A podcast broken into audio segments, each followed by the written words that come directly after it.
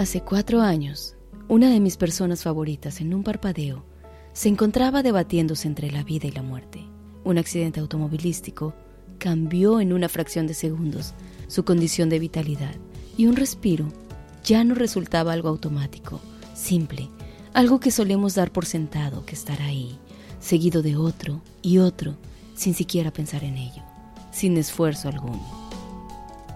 Hace nueve años que tenía ganas de abrir un blog y escribir, y en otro parpadeo dejé ir casi diez años de mi vida, posponiendo para un día y otro estas ganas de compartir las cosas que guardo en mis notas del móvil, o en esos blogs de notas amarillas garabateados en cualquier momento, en que las ideas y los sentimientos se amotinan y piden una salida. Me hice la pregunta entonces, ¿y qué tengo que contar de lo que no se haya escrito ya? Probablemente no mucho, o quizá todo. Depende el punto del que quiera ser tomado. Los temores a los que todos alguna vez nos hemos enfrentado, o de los que nos hemos evadido en la mayoría de los casos. No pienso descubrir el hilo negro de ninguna manera y probablemente mi aporte sea mínimo. Pero si acaso alguien al leerme logra comprender que lo único que tenemos que perder es la vida misma, mientras posponemos y dejamos ir el tiempo pensando erróneamente que hay más tiempo que vida. Hmm. Entonces sabré que mi pequeño granito de arena debía ser aportado, ya que pasamos tanto tiempo con la mirada hacia abajo desgastándonos la visión en una pantalla de cristal líquido que cabe en la palma de nuestras manos, perdiéndonos de la compañía real de los seres que más decimos querer y extrañar si no están con nosotros, pero que al estar cerca, justo a nuestra derecha o izquierda, a menos de un paso muchas veces, entonces pasamos a echar de menos a esas otras personas que no están ahí junto y comienza de nuevo el círculo vicioso de nuestra era digital. Y dejamos de vivir la vida para vivir en un mundo virtual.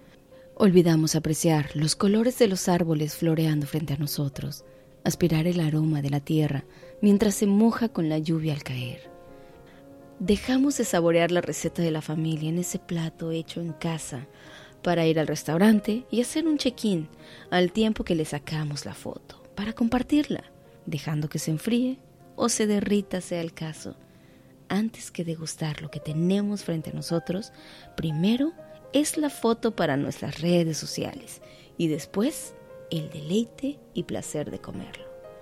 Y así vamos dejando de vivir en el mundo real para fabricarnos un mundo virtual, el cual quiero aprovechar en este momento para contarte que mientras todo esto sucede, un buen día te puedes encontrar un árbol en mitad del camino, en un parpadeo en el que seguramente habías posado tu mirada unos segundos en ese mensaje de texto entrante, o bien que ibas escribiendo, y en una fracción de tiempo que no te alcanza para entender qué carajo sucedió, de pronto te preguntas, ¿cómo llegaste ahí?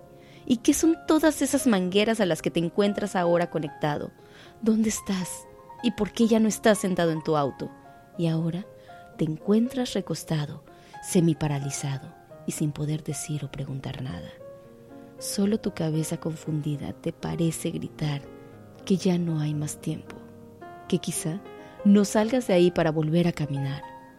Te das cuenta que algo está fallando, que eso que antes hacías sin pensar, ahora te está dejando sin vida, porque sin aire en tus pulmones Sencillamente no hay oxígeno que bombee la sangre hasta tu corazón.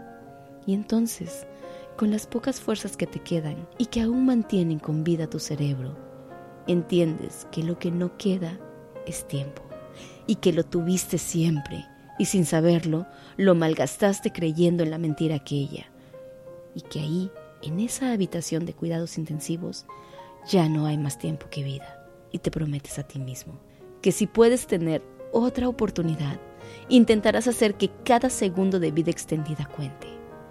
Porque a veces hace falta una experiencia así para disfrutar de lo que hemos dejado de lado. Necesitamos quebrarnos en mil pedazos para poder entender que la vida es aquí y ahora y que minuto a minuto, segundo a segundo, tenemos la misma oportunidad de sumar algo maravilloso o restarle vida a nuestro existir. Hoy quiero aprovechar que me prestas tus oídos unos minutos para hablarte de algo que te recuerde por qué estamos aquí, cuál es el sentido de vivir. Intentaré recordarte que la vida es sobre descubrir, enfrentar, superar, conquistar, reír, llorar, caer, levantarse, sacudirse, pero sobre todo disfrutar del tiempo que pasamos en ella. La vida es aquí y está sucediendo ahora. Deja el teléfono, guárdalo en tu bolsillo y sal